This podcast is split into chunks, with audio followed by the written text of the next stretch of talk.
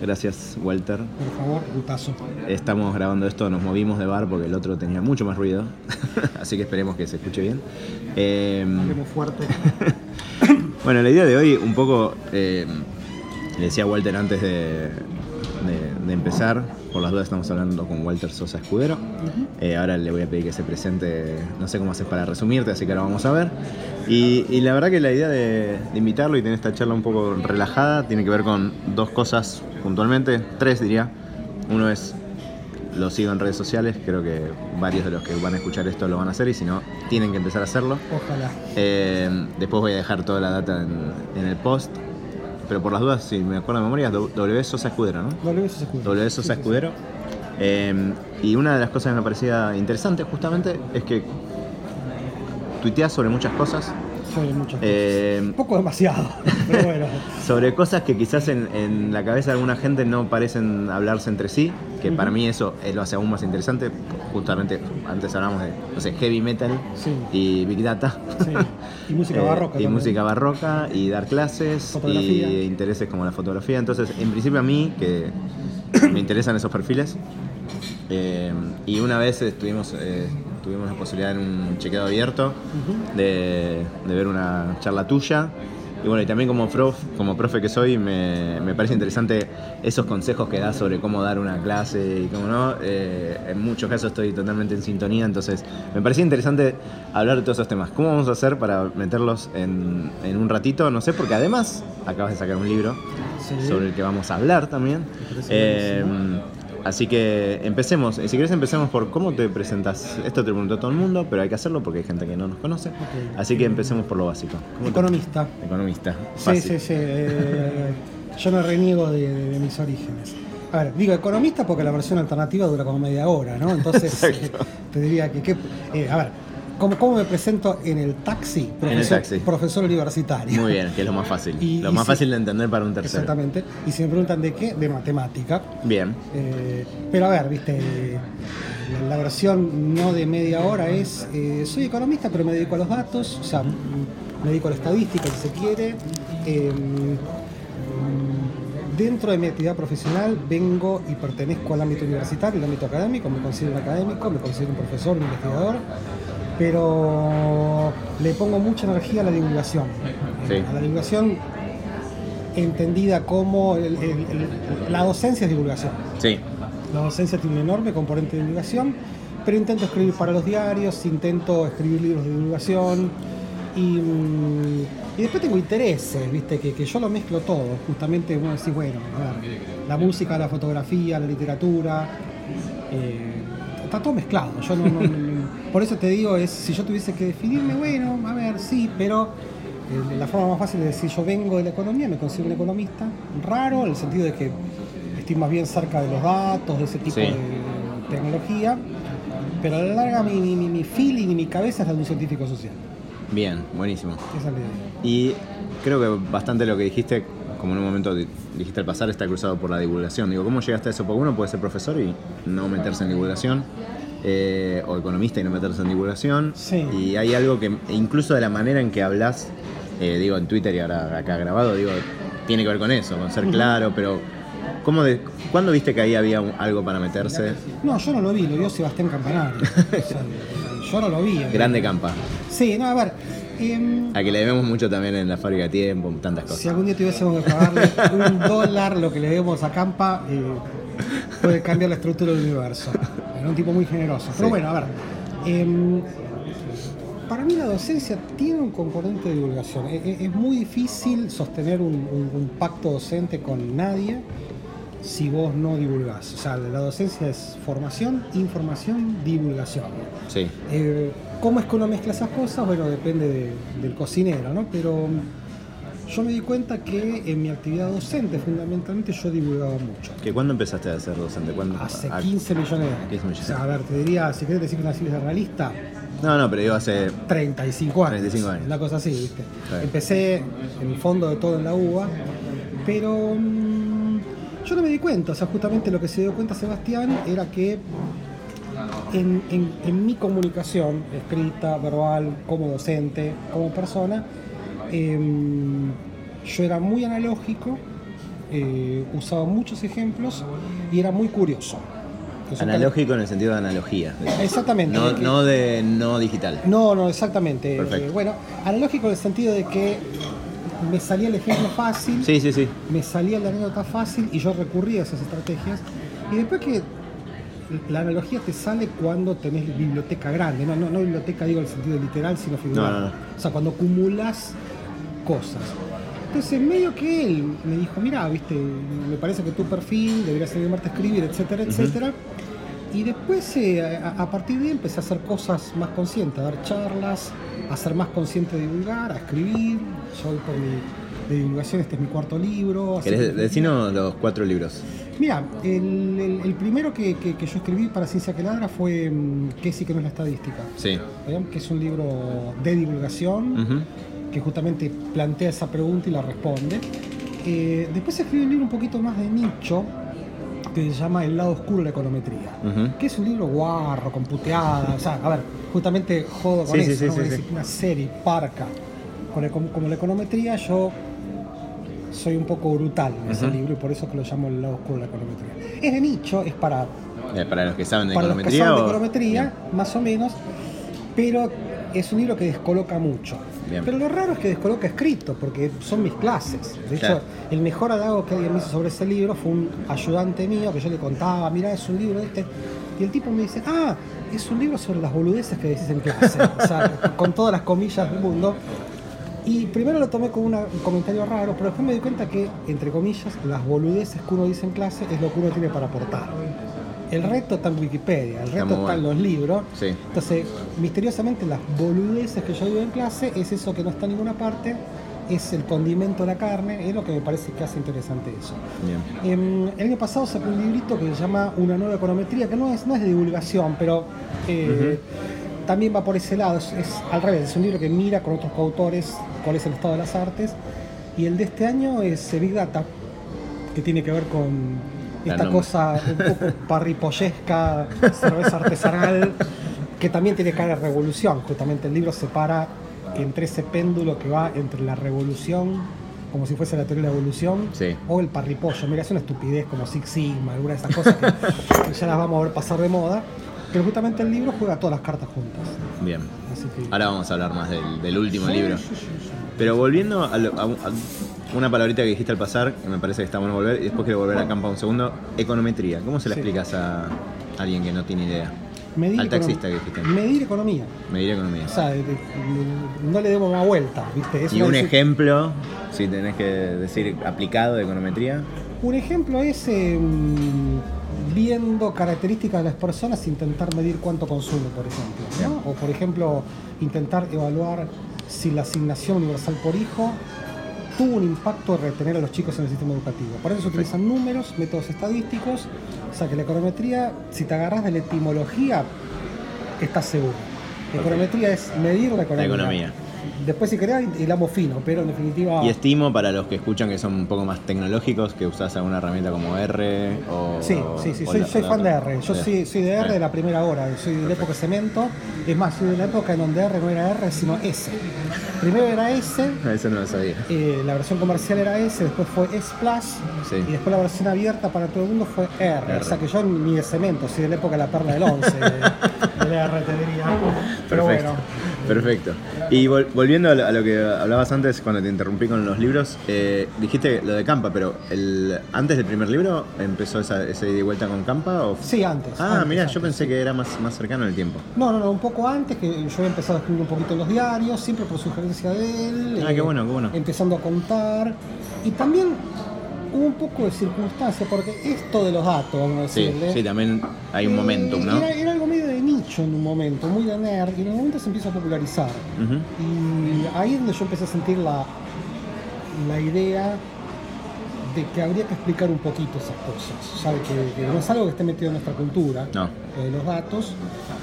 Lo de los datos, ni, ni siquiera el procesamiento de los datos. Entonces me parecía que había espacio para. eh, digo, porque la gente tiende a tener posturas extremas con respecto a cosas, ¿no? Sí. Eh, los datos nos van a robar los órganos, nos van a sacar los riñones. O no sirven para nada. eh, los datos son cacofonía.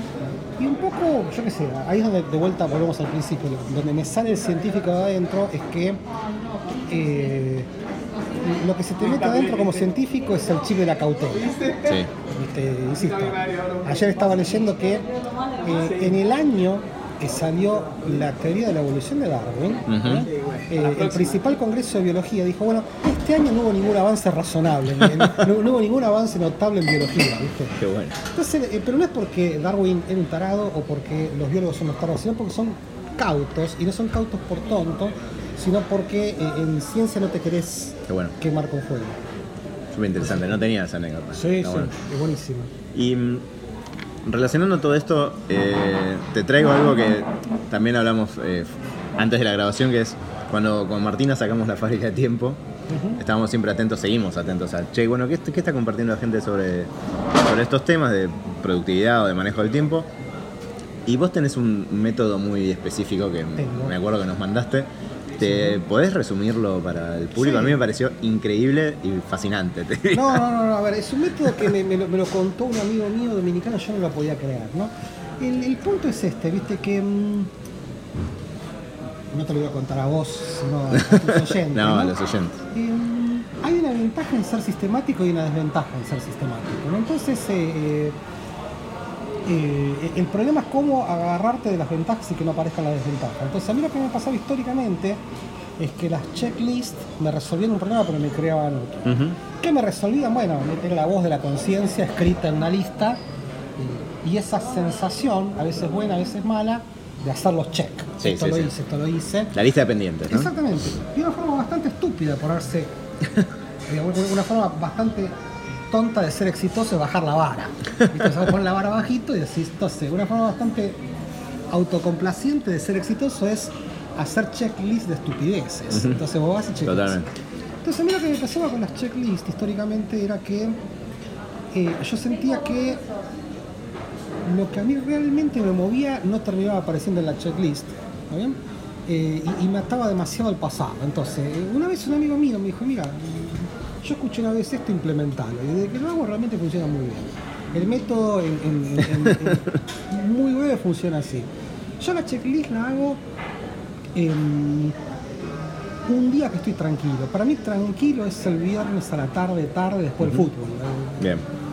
el viernes a las 7 de la tarde. ¿viste? Entonces el método funciona así. Hay que abrir una página en blanco, virtual, Sí. electrónica, no importa lo que gorro sea lo que yo hago es, en cinco minutos, escupo la lista, ta, ta, ta, ta, ta, ta, una tras la otra. Y, y eh, ¿Qué, es un ítem? Un ítem es algo que uno pueda hacer. O sea, un ítem no puede ser, ser mejor persona. No. Eh, pero puede ser mandarle un email a Alberto pidiendo disculpas por la caga que mandé. Bueno, eso es... Eh, que es ser mejor persona, pero es, accionable. Exactamente. ¿viste? Escribir el libro. No, no, pará. Eh, yo sé, por ejemplo, leer tal cosa, hablar con tal, escribir esto. Te- Tiene que ser algo que conduzca a una acción concreta. Totalmente. Entonces, por eso yo lo hago los domingos a la tarde, 6, 6, 7 de la tarde, de un tirón. De un tirón escupo unas 20 cosas. ¿está Bien. esa es la checklist. Después ahí empiezo a pensar, ¿no? Y, pero siempre en- en- en- con la mente en blanco, bueno, me falta algo, me sobra algo, me falta, eh, esto es importante, esto no es importante, bien. Bueno, una vez que esa checklist, entre comillas, está lista, ahí empieza el laburo, porque la magia ahí es, ahí y nada más que ahí, doy vuelta a la página y me fijo en la checklist anterior. Ok. ¿Está bien? Perfecto. Entonces, y ahí empieza el baile. Porque ahí lo que hago es comparar la checklist que hice impromptu en 5 minutos con la de la semana pasada. Y empiezan a pasar cosas muy raras. A ver. ¿está bien? Cosas muy raras. Primero que el orden cambia. A veces pasa que lo que yo pensaba que era importante la semana anterior, ahora anda por ahí. O ese orden es mental, o sea, vas bajando Es mental, es flow. mental. Bueno, pero hay algo en el cerebro que Sí, pone sí, sí, sí, arriba sí, obvio, obvio, obvio. lo que es importante. Digo, ¿cómo es que esto antes me calentaba y esta semana aparece último? Perfecto. Peor aún, aparece el procrastination clarísimo. Esto, cuando yo miro las chelitas, siempre hay Sí, algo sí, vuelta, sí, sí. No lo hago. Y después hay cosas que desaparecen. ¿está? Entonces, ahí es cuando hay que hacer bien la checklist. ¿Está bien? Decir, bueno, a ver, vamos a, vamos a entender por qué la checklist vomitada en 5 minutos difiere de la anterior. Entonces empieza la negociación. ¿Está bien? Porque si las cosas empiezan a aparecer en repetidas semanas y no desaparecen, es porque hay algo que no estamos haciendo correctamente. Claro. O quizás no es importante, o quizás hay que cambiar la tecnología. ¿está bien? Después hay, hay cosas que aparecen y antes no estaban, y esa es la parte creativa. Bien, Esa es la parte de quizás ocurrió porque yo antes no tenía mi libro en la cabeza y resulta que esa semana me encontré con alguien que me hizo un comentario que me dio a entender que esta era una idea buenísima para el libro. Entonces ahora lo tengo en la cabeza y estoy excitado con eso. Entonces, en definitiva, esta checklist negociada que yo le llamo, lo que hace es no dejar que la inercia domine y permitir hablar a la espontaneidad, a la creatividad. ¿viste? Pero el truco, para hacerlo largo y corto, es no, la primer checklist no hay que hacerla mirando la anterior, porque se cuela la inercia. Está ¿bien? bueno, está bueno. Y el primer enemigo de la creatividad es la inercia. Muy bueno. ¿bien? Entonces, pero por otro lado, viste, si vos estás siempre pensando en el corto plazo, no aprendes nunca, no cambias de estrategia. Claro. Entonces, eh, esa checklist negociada lo que a mí me permite es aprender de los errores y sobre todo dar espacio para la creatividad. Está bueno. Y hasta ahora por lo menos me, me- Claramente. te hace mucho tiempo no me funciona muy bien. ¿Hace mucho tiempo lo haces? Hace unos ocho años, Ah, bastante. más o menos. Y soy bastante sistemático. ¿Tiene o sea, un nombre este método o es un método No, escudero no. y tu amigo? Sí, sí, lo hizo un amigo mío dominicano. Bien. Em, soy sistemático. Tengo Sí. Una Moleskine que funciona nada más que para el checklist. Escribo con lapicera fuente. Y, y- y tengo, como dice Bilardo, ¿no? que en vez de decir yo no tengo cábalas, dice tengo, tengo costumbres que respeto. ¿no? Me gusta. Eh, yo empiezo poniendo la fecha Perfecto. y después en rojo pongo una frase. Tipo, eh, estoy que- podrido tantas entrevistas. eh, Perfecto, como este norte. Exactamente, ¿viste? algo por el estilo. Y una cosa que resulta muy interesante es releer las checklists viejísimas. Por ejemplo, leer checklists de hace 7 años. Es decir, uy, mirá esto, cómo eventualmente acá estaba la semilla de un libro. Sí. O cómo es que esta idea nunca prosperó, ¿viste? Entonces, en definitiva. Ah, súper interesante. No, no, no, es muy interesante. ¿Y cómo haces ahí? eh, Ahí vengo, me pongo en el obse de, de estos temas que me súper interesa. Sí, ¿Cómo haces para cuando tenés, bueno, te- dijiste más o menos son entre 10 y 20 cosas, Sí. pero en la semana obviamente haces muchas más. Sí, más o menos. ¿eh? Claro, por eso, sí. ¿qué nivel de granularidad, siendo alguien tan sistemático, le puedo preguntar eso? Digo, eh, si hacemos 10 dividido 5, tenés dos cosas por día, en general haces Sí. más. Sí, sí, sí. Es verdad que hay un, hay un nivel de cosas que son rutinarias Sí, sí, y sí, no después hay muchas que son operativas. Sí. Eh, ¿Hasta dónde llegas con ese nivel de sumos? Es decir, ¿agregás cosas durante la semana, por No, ejemplo? ni, ni la, ni la miro la checklist. Ah, está bien. No, no, la, la checklist es brainstorm, ¿está bien? La checklist yo la miro Sí, cuando me desordeno, o sea, cuando me y ahora qué hago. Perfecto. O cuando me empiezo, o cuando me cambian los tiempos. no la mirás una vez por día. No, no, no, Ah, no, ok. no, nunca, no, no, no, porque me ata mucho, me, me, me convierte en una persona Ah, muy mirá qué inicial. interesante. qué- menos mal que La, la checklist me ordena el cerebro.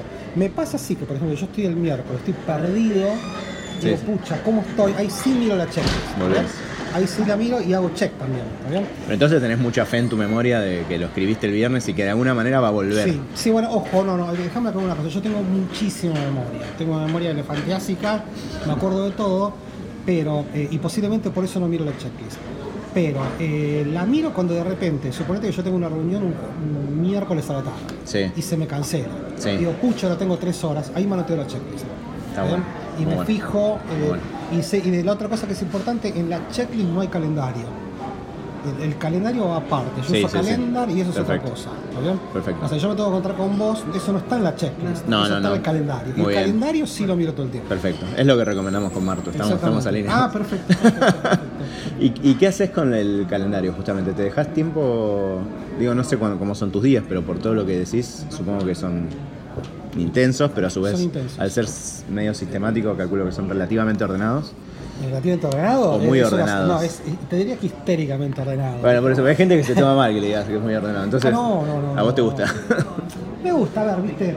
pero digo, Eh, son ordenados entonces. Yo soy muy ordenado. Eh, pasa, viste, que, que muy ordenado te pone muy cerca del, de- del toque, viste, este, Sí. o de la lectura. eh, Sí, sí, sí. En general yo soy bastante permisivo con los errores. O sea, Tengo reglas, pero tengo formas de negociarlas. Bien. Digamos, es lo que yo digo. ¿Por qué mucha gente, me- mucha gente que me ve me dice, bueno, vos sos súper ordenado, ¿cómo haces? Bueno, porque tengo mucha tolerancia para el desorden. O sea, Bien. no, no me molesta el desorden. Bien. Entonces me beneficio del orden y del desorden. Bien. Entonces, tiempo. regla que estamos incumpliendo. No, no estamos incumpliendo. Yo no hago nada después de las 6 de la tarde. Esto está siendo grabado después de las 6 de la tarde. Bueno, pero Claro. justamente esto para mí no es trabajo. Esto Exacto. es- Para mí tampoco. me divierto. ¿está Sí, sí, sí, sí. Pero en definitiva, yo todo lo que yo todo lo que a mí suena a trabajo lo meto entre las 8 de la mañana y las 6. Bien. ¿está Eh, Y eso está metido ahí, intento no. Como unas 10 horas. Sí, más o menos. Más o menos. Pero yo después de ¿Alguna las vez más o- 6, no nada. Perfecto. El gran culpable de eso fue la paternidad. En algún momento. Sí, que no lo dije, pero no es un detalle menor, ¿no? O sea, No, todo no. lo que dijimos que haces, además sos padre. Sí, sí, sí. Cuando apareció la bestia, que yo le digo a mi hijo, eh, yo decía, no, no, pará, viste, requiere otra cosa.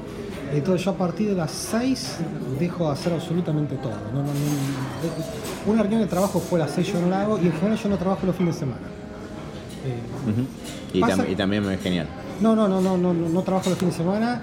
Em, soy un poquitito cruel, eh, para decirlo de alguna manera, con los mensajes. Ujú. O sea, mucha gente me manda un email y a mí no me molesta no responder.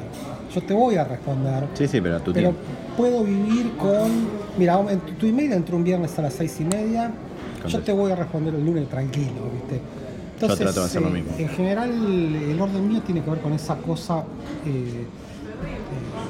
A ver, no me molesta trabajar hasta las seis y media y no me molesta un día quedarme No, no, no, pero. mm, pero, pero un día general- especial. ¿no? Sí, además la otra cosa que hago, viste, es que eh, meto muchas actividades, viste, yo toco la guitarra, saco fotos, eh, entonces em, trabajar compite contra todo eso que me gusta mucho. Y como me gusta mucho mi trabajo también, Claro. entonces me es fácil ordenar. Bien. Yo te diría que, tengo reglas. Y eso, eso de la mañana, o sea, empezás, ya tenés el día organizado, supongo, Sí, más o menos, o del todo. sí. ¿Tenés en ese, en ese, en ese día, te dejas pasar un poco la parte más creativa, digo, te dejas una parte de, no sé, dos horas para pensar quizás una demasiado filosófico, digo, pero Sí. para no tener una actividad pegada a la otra, sino para o leer o hacer research o lo que sea que no Bueno. sea o 100% operativo. No, no, no. El punto es. eh, a mí me pasa que tengo una enorme virtud pegada con un enorme defecto. Yo tengo una increíble capacidad de concentración. Bien. ¿verdad? O sea, yo me puedo sentar acá, tengo cinco minutos, puedo laburar. Esa es la parte virtuosa. Virtuoso. Pero tengo también pegada a una increíble capacidad de desconcentración. Ok. O sea, yo tengo. Me concentro, me desconcentro, me concentro, me desconcentro. Bien. Entonces, más allá de lo que digan ustedes en el libro, a mí me conviene hacer una sola cosa por poco tiempo. Sí, sí, sí. Eh, Viste que ustedes dicen en el libro que esto del multitasking es medio raro. Bueno, yo en general nunca estoy haciendo muchas cosas a la vez. Pero muy posiblemente en dos horas yo hago un montón de cosas. Ah, pero eso está perfecto. Entonces, por ejemplo, Según cuento- la ciencia, ¿no? no, no, pero te cuento lo que yo hago. Sí. Esta mañana le dijo un, un colega mío, tengo que hablar con vos una cosa muy importante. Eh, yo sabía que me iba a tomar 15 minutos. Bueno, yo estaba hablando con él y cuando estaba terminando ya había agarrado la guitarra. y ya estaba enchufando, ¿viste? Entonces termina la conversación, enérgica, porque me toca tiempo, y yo tengo todo a mano. O sea, todo a mano significa... em, donde yo tengo mi computadora, tengo los monitores, tengo los pedales. Entonces, de, de- de pasar de eh, teoría econométrica a grabar un cachitito me toma un minuto. Sí. O sea, en minutos yo puedo armar heavy metal. Puedo armar- pongo el fuzz, pongo todo. Y puedo estar 10 minutos eh, grabando un pedacito de un tema que hace mucho tengo que grabar. Corto. Y en los otros 10 minutos puedo estar en otra cosa. Entonces yo Sí. en general lo que hago es armo chunks chiquititos y los voy cambiando. Sí, compartimentar, ¿no? Eh, compartimento. es algo que, que es súper relevante. Y Sí, más sí, hoy. sí. No, no, eh, o sea, nunca trabajo en muchas cosas porque la cabeza me explota. Pero sí en un mismo día yo puedo hacer un montón, Un montón de cosas Sí, diferentes. Sí, sí, sí, sí. De hecho las hago. ¿Qué Y crees? eso, eso me, me permite. Cuando me desconcentro, eh, a ver, yo lo- pierdo la concentración a los 20 minutos. Claro. Yo la pierdo. Entonces, yo sé que si tengo que leer un paper, no, no, no guardo dos horas, guardo media hora. Bien. ¿bien? Y después en todo caso retomo la tarde, porque como me concentro buen- fácil, eh, Buen punto. doy ¿Y, vuelta. ¿Y qué de todas esas eh, actividades cruzadas, si tenés algún buen ejemplo de que sentiste, no sé, por decirte algo, que tocando la guitarra eh, te apareció una idea que aplicaste a un libro, que aplicaste a una clase? Digo eso porque eh, yo creo que leemos cosas parecidas, seguro vos Sí, mucho sí, más sí. técnicas de economía, digo, pero más o menos papers similares. Está bastante probado que, que en general la creatividad también te sirve, o sea, el, el trabajo que en principio, no el trabajo, justamente tocar la guitarra, ver una película, etcétera, te influye en la actividad laboral. Pero. ¿tenés algún ejemplo tuyo que, que sirva que te, que te venga a la memoria, justamente a tu memoria? Demasiado obvio, porque mm, yo sospecho que es más. eh, a ver, eh, mientras yo estoy haciendo cosas, yo tiendo a ser una persona intensa. Entonces, viste, cuando yo una guitarra, toco la guitarra. Y cuando estoy eh, trabajando en mis papers, y pero en definitiva, los espacios de ocio eh, son dos. Yo una es intento no andar en auto. Bien. Salvo hoy que paro, pero en general intento no andar en auto, ando en bicicleta. ok. Eh, y yo camino mucho. O sea, si yo tengo que ir de A a B, Sí, y de A a B hay menos de una hora, yo camino, no, no importa lo que sea. Y el grueso de todas las boludeces que se me ocurren son caminando o arriba de la bici. Peor aún, ya me di cuenta que es causal. Entonces, cuando ando medio corto de ideas, me subo a la bici. qué bueno. Em, muchas veces pasa que estoy trabado, quiero escribir una tapa al diario, por ejemplo, y el gran problema es cómo arrancar, ¿viste? Claro. Miedo de la página en blanco, me subo a la bici. Ah, mira. Entonces eh, yo me subo a la bici, empiezo a andar y empiezo a pensar en tonteras y enseguida aparece alguna cosa. ¿viste? Pero en general eh, ya me di cuenta hace un tiempo que eso es medio causal, o sea que yo necesito provocarlo. Eh, en una época me subí al auto, ahora ando en bici y camino. Todos esos tiempos para mí son muy de, de- como vos decís, es el caldero de la, de la- Sí. de la creatividad. O sea, yo no si tocando la guitarra se me ocurren cosas con amigos o al revés. Pero cuando yo me relajo, y que lo hago bastante seguido, Sí. eh, esos momentos para mí son muy importantes. En general yo me voy a caminar, a andar en bicicleta y vuelvo con cómo voy a empezar algo. E- Eso es muy común. Y dijiste que tenés buena memoria, con lo cual quizás no lo capturas, pero si no, ¿cómo capturas eso? Poner que vas en bici, ¿se te ocurre algo para el diario? ¿Lo anotás mentalmente? No, ¿Te- no, no, ¿Andás siempre con primero. celu? No sé. Lo anoto. Después tengo una estrategia que me enseñó Manuel Aristarán, que es el, el autogrupo WhatsApp, ¿no? Que Ah, tengo- sí, sí, sí, lo usamos acá. Totalmente. Es tengo un- buenísimo. Un, grupo WhatsApp. Saludo a Manu si escucha que es un gran Eh, sí, sí, sí. Y después, perdón, para la gama de... Yo nunca salgo sin esto. Ah, un cuadernito. Me está mostrando un cuadernito. Este es un cuadernito eh, en donde... si vos te ¿Pero incluso fijas- en bici andas con eso? ¿O en bici? Totalmente. Ah, sí. No, no, no, no. eh, Esto, esto, si yo, si yo estoy, está esto.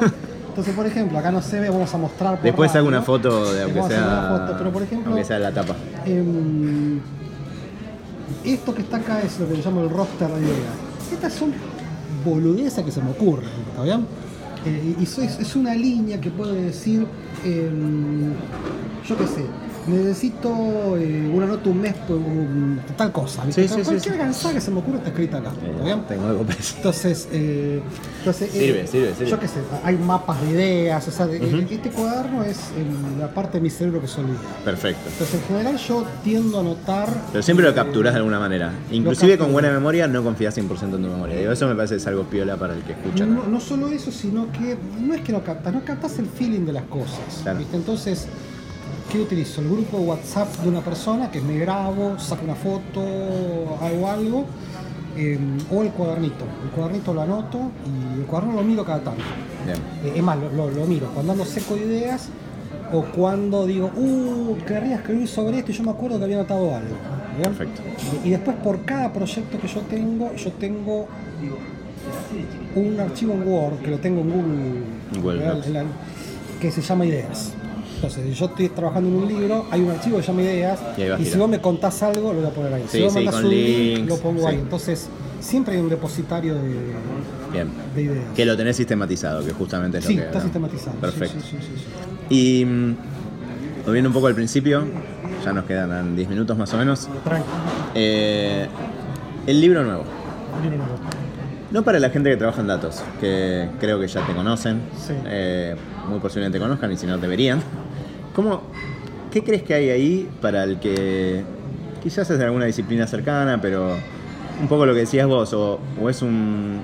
O, o no tiene idea de datos, o cree que ahí hay toda una humareda, como hablábamos antes.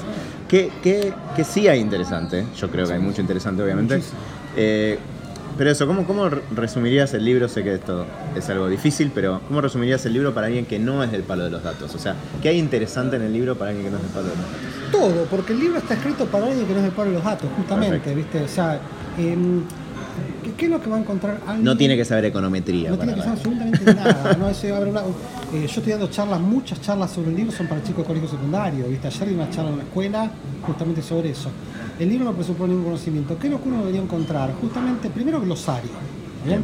Pero no glosario tipo palabra definición, sino que como yo cuento historias, porque los libros son de historias Sí. contadas, vas a ver que las historias te van a querer decir qué es Big Data, qué es Machine Learning, qué es ciencia de datos, qué es estadística, qué es un algoritmo, qué significa aprender, qué es inteligencia artificial. Pero no tipo glosario, sino que te cuento historias.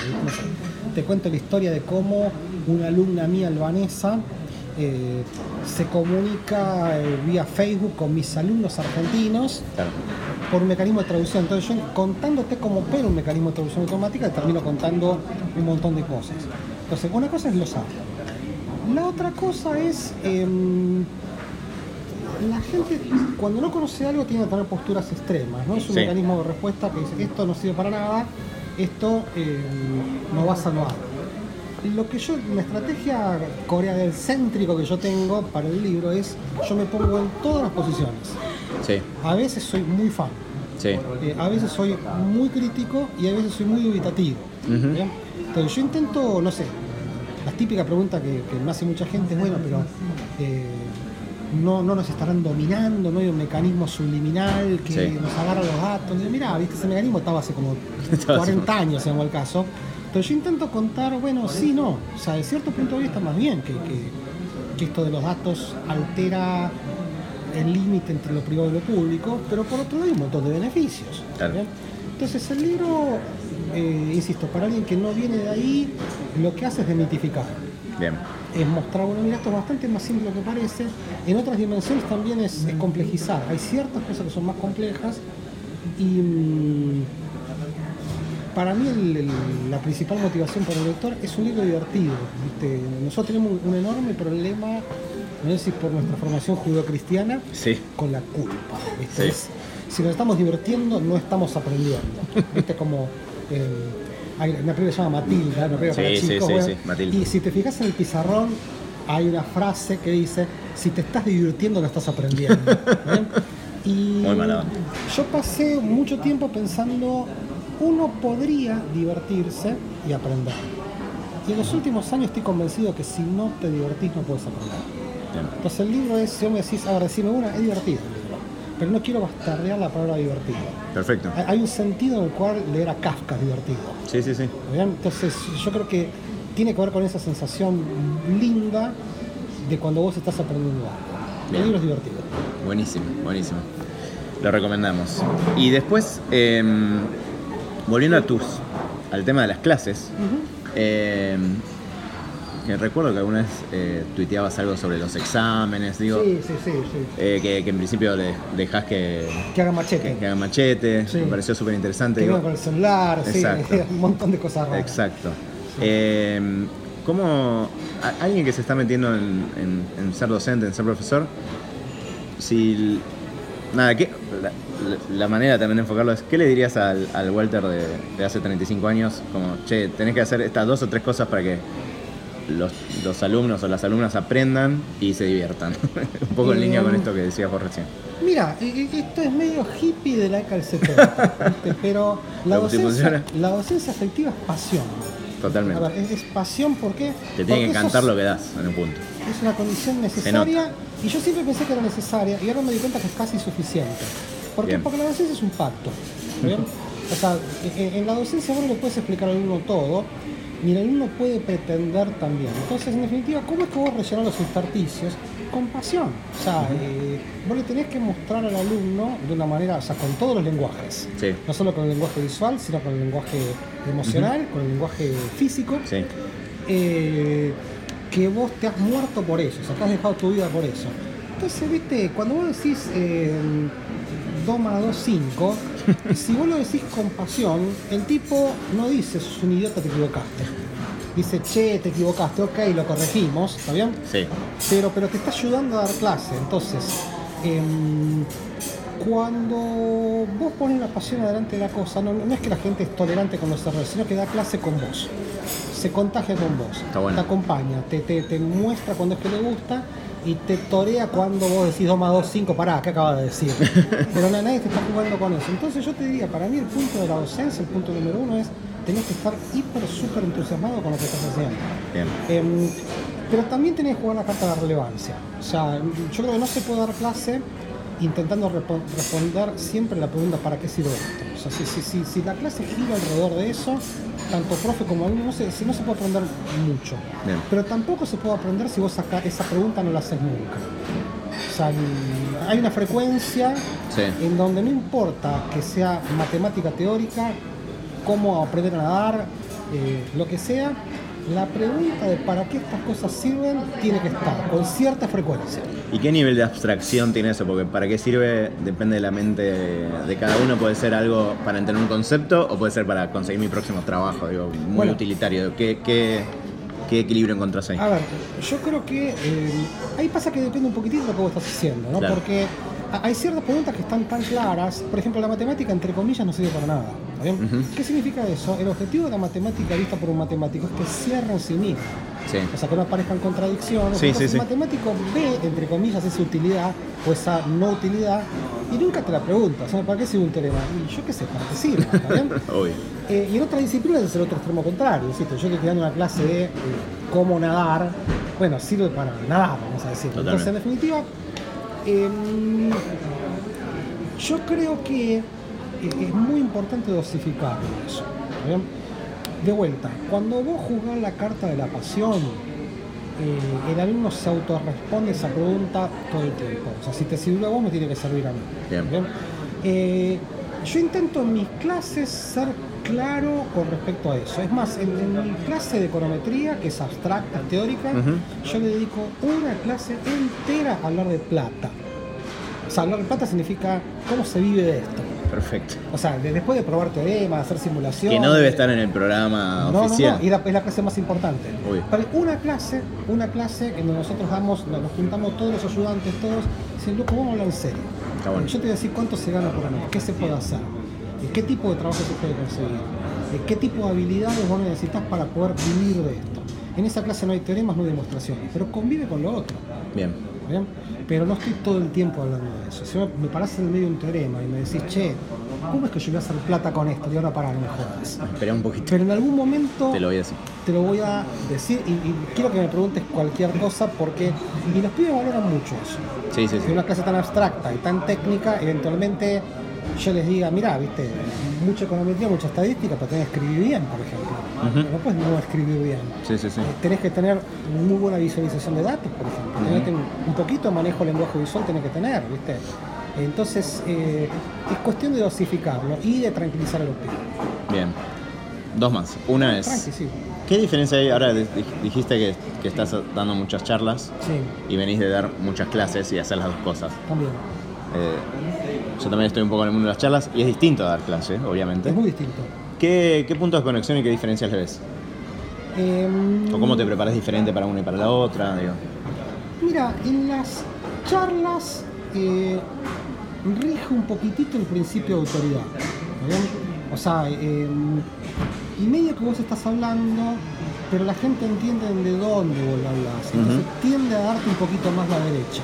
O sea, si vos creas un clima, vamos a decirle, eh, la, la gente se relaja y tiene una actitud un poquitito más de me estoy entreteniendo. Y después la evaluación es un poco más cruel. Me gustó o no me gustó. Sí, ¿está sí, sí. Puntaje de 0 a 5. Exactamente, ¿viste? En las clases, el alumno, a mi juicio, no está tan relajado. O sea, no, no- está dispuesto a dejarte pasar una cosa. Y por otro lado, la evaluación no es tan drástica. ¿Por qué? Porque hay iteraciones. Si el alumno, yo me di cuenta mm, al toque, no necesito tomar ningún examen, si la gente me sigue o no me sigue, si le interesa o no le interesa. no solo eso, sino que en clase yo puedo, a, a- a las macanas que me mandan en la clase las puedo arreglar la siguiente. Entonces hay una especie de pacto de damas y caballeros en la docencia, en donde, ojo, que pueden pasar cosas. Y también en una clase, el alumno siente, si la clase está bien hecha, que tiene control de la clase. ¿Qué significa eso? Si vos planeaste así, a mí no me gusta, tengo una forma de hacértelo saber. En la charla es como una película. Sí. Viste, mirá, viste, si no te gustó, decís, mira el idiota este o al revés. Ujú. Entonces es como que yo tengo que ir a las charlas con un plan un poco más concreto. Perfecto. Y en las clases yo puedo improvisar un poquitito más. Más allá de que siempre, en toda clase, en toda charla, a mi juicio hay una, una dosis sana de improvisación. Bien. Yo diría que es eso. Perfecto. Y la última es, eh, ¿qué, cómo, no sé si cómo te informás, pero cómo aprendés? Digo, o sea, ¿qué, qué consumos culturales tenés? Digo, eh, ¿cómo te informás sobre lo que a vos te gusta? Sí. Si tuvieses que decir dos o tres fuentes de inspiración o de dónde aprendés, ¿cuáles serían? Pueden ser sitios, podcast, Perfecto. películas, lo ver, que sea. Sí, eh, Twitter, ¿Twitter? siendo selectivo. Eh, Hay que ver a quién seguís. Sí, sí, sí, a ver, viste, yo que sé, está el mundo Stanley, por ejemplo, que es Sí. el gran curador, y te digo que ya las cosas que saca el mundo se pueden creer. ¿viste? Es increíble. Entonces, pero en definitiva, así como el mundo y otras personas que yo sigo en política, en economía, en, en comunicación, yo que sé, las cosas que hace Alberto Cairo son fabulosas, por ejemplo. Totalmente. Entonces, en definitiva, Twitter ahí me informa mucho y muy instantáneamente. Bien. Em, la otra cosa que a mí me informa es hablar con la gente. Por eso cuando a mí me invitan a charlar, eh, yo digo, es como ir a comer a la casa un caníbal, ¿viste? Nunca sabes si vas a hacer la cena o- vas a cenar, ¿viste? Entonces, eh, eh, yo intento Sí, hablar es mucho con mucha gente porque me dan mucha información. Y después el otro secreto, yo soy un gran lector de diccionarios, enciclopedias, cosas bizarras. Entonces yo nunca eh, terminé de reprimir el instinto de manotear el atlas o la enciclopedia británica. ¿Por qué? Porque el orden alfabético es la cosa más aleatoria que existe. Es. Entonces, eh, una cosa que tiene Internet es que tiene mucha inercia. O sea, si yo me meto buscando Sí. eh, tal cosa, Internet me ofrece algo parecido. Pero la tarea yo pasé de Timbuktu a, eh, no sé, tiranosaurio, Sí, pasando una página. Entonces, ¿cómo puede ser que yo estaba leyendo una sobre Timbuktu y además bueno. andás a ver cómo caí en Timbuktu?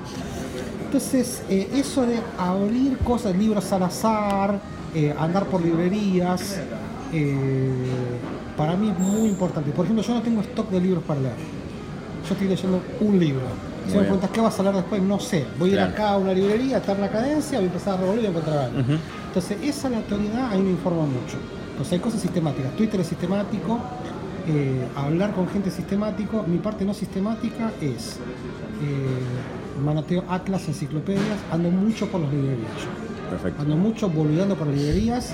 ¿Y esto qué es? Eh, ¿Lees en físico? ¿En general o leo todo, no, no, todo? justamente ahí está el asunto, Ah. ¿viste? Esta gente dice, no, Kindle o impreso, Las dos. lo que venga, Lo que venga. ¿viste? O sea, si vos me recomendás un libro que está en Kindle, me lo bajo. Perfecto. Eh, lo que pasa es que para los que tenemos memoria visual, el físico te dice esta frase, yo la leí acá. Sí. Bien, o Lo, sea, lo ubicás mejor, sabes más o menos hasta qué página puede estar. Ya que estamos mostrando cosas por. Eh, eh, Ahora me está este- mostrando. Este, este es el típico libro mío que está todo lleno de flechas. Después le saco dos fotos a cada uno y claro, está lleno de banderitas. Claro, entonces Y- yo, eh, para como, como me acuerdo las cosas, yo tengo la- esta frase, yo la tengo guardada en un lugar. Entonces cuando la quiero recuperar, yo sé que estaba en tal cuento en la página derecha acá. El Kindle todavía no me acostumbro a Es verdad, es verdad. Es totalmente cierto. Pero no soy fan ni de Kindle ni del impreso, soy soy súper pragmático, o sea, eh, uso Perfecto, toda la lo que- tecnología. lo que sirva. Sí, sí, sí. Me encantaría que vaya todo para Kindle en un momento, pero bueno. eh, Hay de todo. eh, Hay que ver.